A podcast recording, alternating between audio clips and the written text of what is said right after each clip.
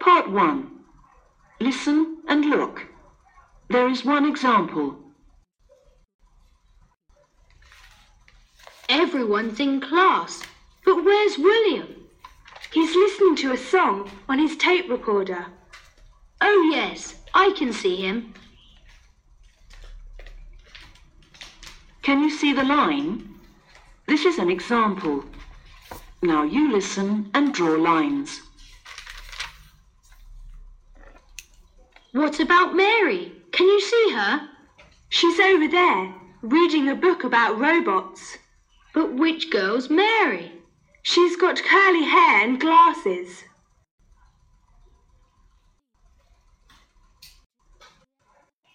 And who's the boy over there? Do you mean the boy playing with a computer game? Yes.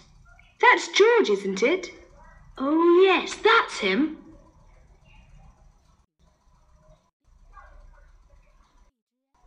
Look, that girl is whispering a secret to her friend. Who is she? That's Daisy. She's always talking. Yes, she is.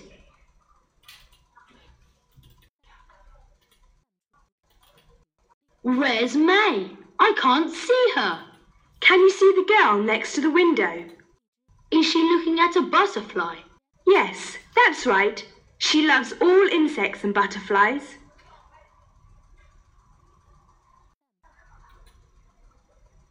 Oh, that boy's got a cough. Where? In front of the teacher's desk. Do you think he's ill? No, that's Peter, and he's just eating sweets. He's always eating something.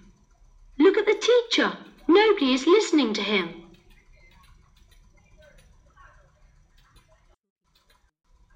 Now listen to part 1 again. What about Mary? Can you see her? She's over there, reading a book about robots. But which girl's Mary? She's got curly hair and glasses. And who's the boy over there? Do you mean the boy playing with a computer game? Yes. That's George, isn't it? Oh, yes, that's him. Look, that girl is whispering a secret to her friend. Who is she? That's Daisy. She's always talking. Yes, she is. Where's May? I can't see her. Can you see the girl next to the window? Is she looking at a butterfly? Yes, that's right. She loves all insects and butterflies. Oh, that boy's got a cough. Where? In front of the teacher's desk. Do you think he's ill? No, that's Peter, and he's just eating sweets. He's always eating something. Look at the teacher. Nobody is listening to him. That is the end of part 1.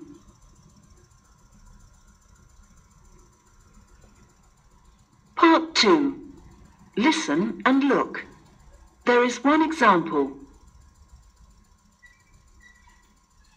What's your surname, please, Sarah? Tanner. Can you spell that, please? Yes, it's T A double N E R. Thank you. Can you see the answer?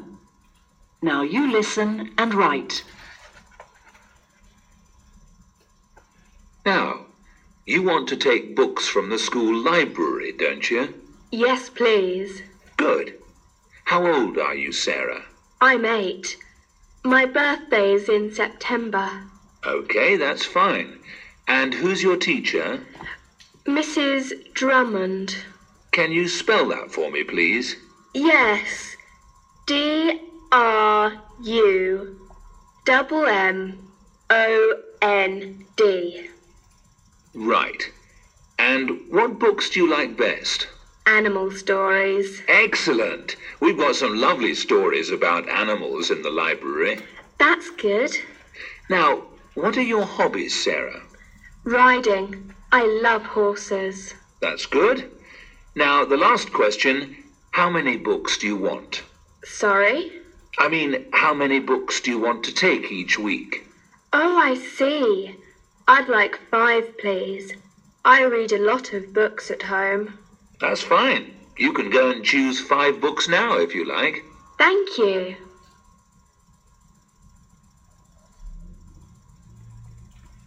Now listen to part two again. Now, you want to take books from the school library, don't you? Yes, please. Good. How old are you, Sarah? I'm eight. My birthday is in September. Okay, that's fine. And who's your teacher? Mrs. Drummond. Can you spell that for me, please? Yes. D R U double M O N D. Right. And what books do you like best? Animal stories. Excellent. We've got some lovely stories about animals in the library. That's good. Now, what are your hobbies, Sarah? Riding. I love horses. That's good. Now, the last question how many books do you want? Sorry? I mean, how many books do you want to take each week? Oh, I see. I'd like five, please. I read a lot of books at home. That's fine. You can go and choose five books now if you like. Thank you. That is the end of part two.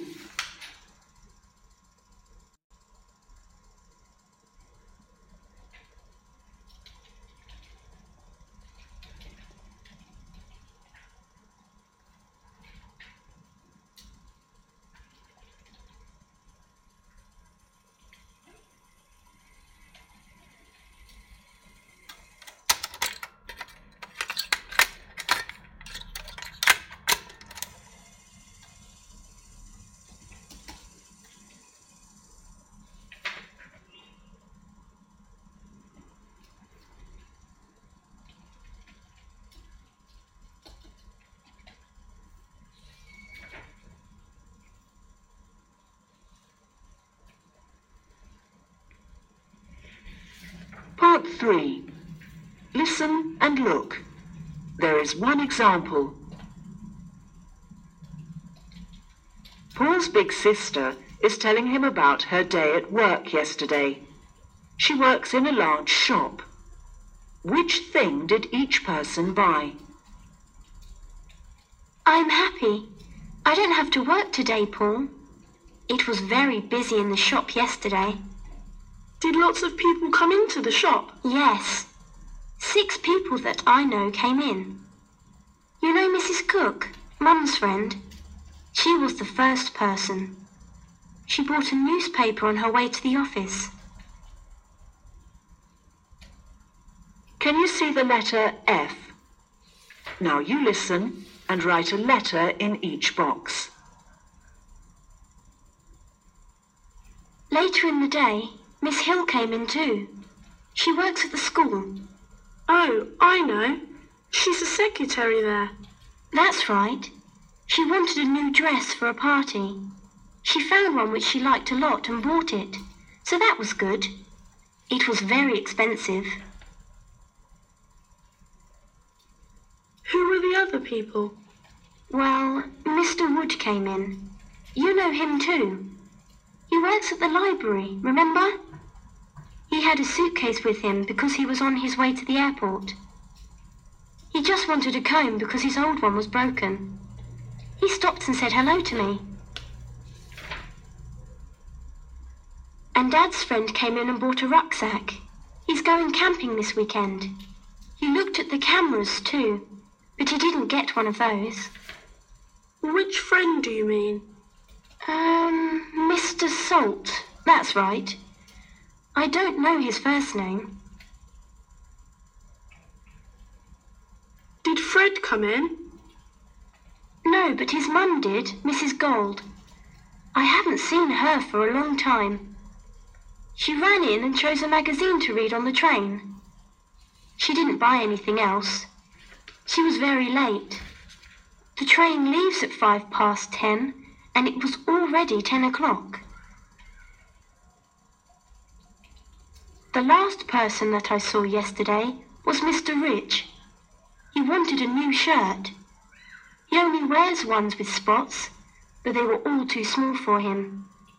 In the end, he bought one with stripes. It looked very good. Wow, you were busy. Yes, I'm going to do nothing today. Now listen to part three again. Later in the day, Miss Hill came in too. She works at the school. Oh, I know. She's a secretary there. That's right. She wanted a new dress for a party. She found one which she liked a lot and bought it. So that was good. It was very expensive. Who were the other people? Well, Mr. Wood came in. You know him too. He works at the library, remember? He had a suitcase with him because he was on his way to the airport. He just wanted a comb because his old one was broken. He stopped and said hello to me. And Dad's friend came in and bought a rucksack. He's going camping this weekend. He looked at the cameras too, but he didn't get one of those. Which friend do you mean? Um, Mr. Salt. That's right. I don't know his first name. Did Fred come in? No, but his mum did, Mrs. Gold. I haven't seen her for a long time. She ran in and chose a magazine to read on the train. She didn't buy anything else. She was very late. The train leaves at five past ten, and it was already ten o'clock. The last person that I saw yesterday was Mr. Rich. He wanted a new shirt. He only wears ones with spots, but they were all too small for him. In the end, he bought one with stripes. It looked very good. Wow, you were busy. Yes, I'm going to do nothing today. That is the end of part three.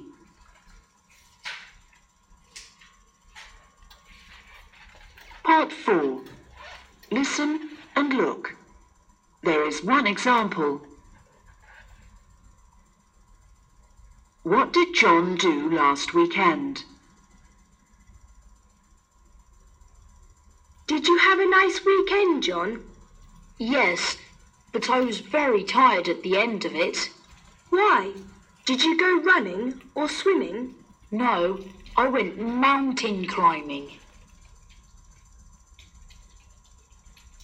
Can you see the tick? Now you listen and tick the box. 1. Did anyone go with him? Who did you go with? I went with two other people. Your older brothers? No, my uncle and aunt took me. They often go to the mountains. 2. What was the weather like? Was the weather okay? Well, no. That was part of the problem. It didn't rain, but Was it too cold? Did it snow in the mountains? not where we were. The problem was fog. We couldn't see. 3. What happened to John? What happened next? I fell over a rock. Did you hurt your leg? No, but I broke my left shoulder.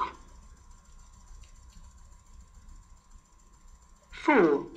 How did he get to hospital? It hurt a lot. I couldn't walk. How did you get down the mountain? Did someone carry you? No, it was too difficult. There wasn't a road for the ambulance, so a helicopter came and took me to hospital. Excellent. 5. What is John going to do next weekend? Then I spent three days in bed in hospital. Well, what are you going to do next weekend? Stay at home and watch television? I'm going to stay in my armchair and read a book. That's not dangerous. I think you're right. Now listen to part 4 again. 1. Did anyone go with him? Who did you go with? I went with two other people. Your older brothers? No, my uncle and aunt took me. They often go to the mountains. 2. What was the weather like? Was the weather okay? Well, no. That was part of the problem. It didn't rain, but Was it too cold? Did it snow in the mountains? not where we were. The problem was fog. We couldn't see. 3. What happened to John? What happened next? I fell over a rock. Did you hurt your leg? No, but I broke my left shoulder. 4. How did he get to hospital? It hurt a lot. I couldn't walk. How did you get down the mountain? Did someone carry you? No, it was too difficult. There wasn't a road for the ambulance, so a helicopter came and took me to hospital. Excellent. 5. What is John going to do next weekend? Then I spent three days in bed in hospital. Well, what are you going to do next weekend? Stay at home and watch television? I'm going to stay in my armchair and read a book. That's not dangerous. I think you're right. That is the end of part 4.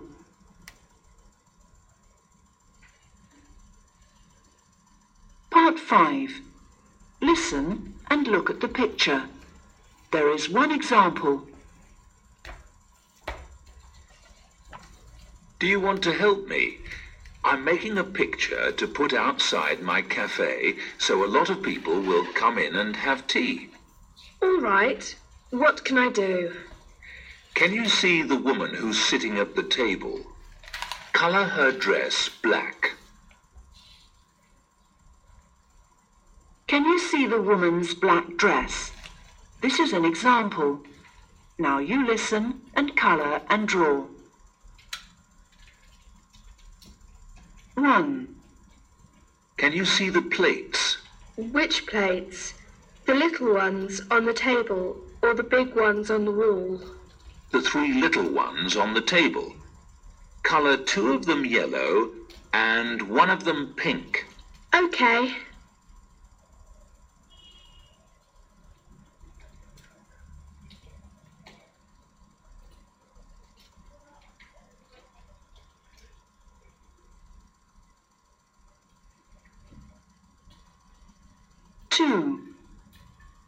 Now look at the curtains. In the window. Yes, that's right. Can you colour them blue, please?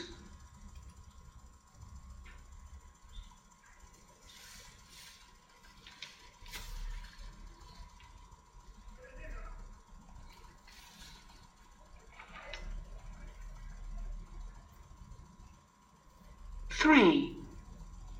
What should we do now? Shall I colour the cake on the table? Yes, please. You choose a colour. Okay. I like chocolate cake best. So I'll colour it brown.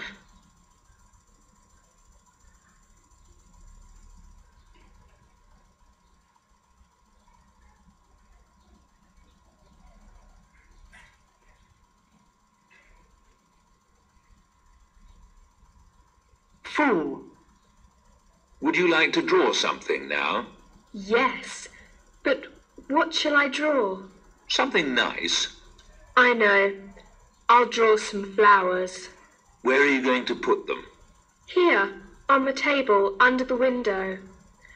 I'll colour them purple. Oh, they look lovely.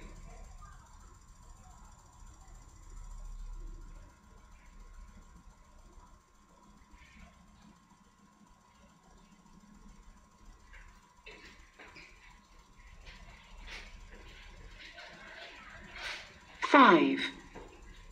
What else do we need in the picture? I know one thing which we need. What's that? Your cafe is called the Green Parrot, isn't it? Yes, I know. You want to colour the parrot at the top of the picture green. Yes. That's lovely. I'm sure a lot of people will come to my cafe now.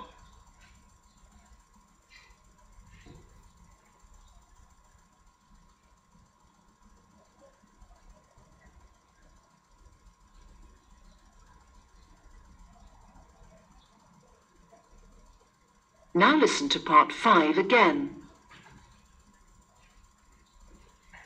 1. Can you see the plates? Which plates? The little ones on the table or the big ones on the wall? The three little ones on the table. Colour two of them yellow and one of them pink. Okay.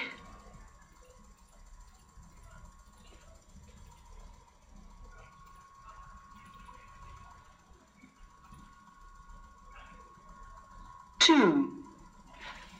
Now look at the curtains. In the window. Yes, that's right. Can you colour them blue, please?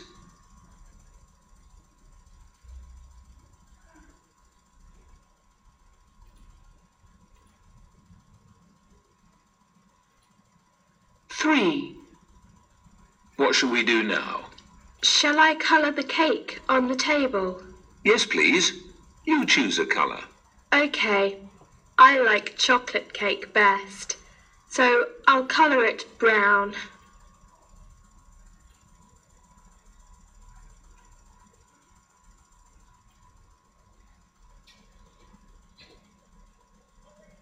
Fool. Would you like to draw something now? Yes. But what shall I draw? Something nice. I know. I'll draw some flowers. Where are you going to put them? Here, on the table under the window.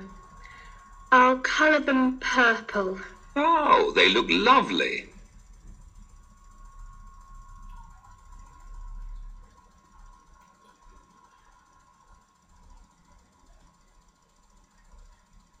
Five. What else do we need in the picture? I know one thing which we need. What's that? Your cafe is called the Green Parrot, isn't it? Yes, I know. You want to colour the parrot at the top of the picture green. Yes. That's lovely. I'm sure a lot of people will come to my cafe now.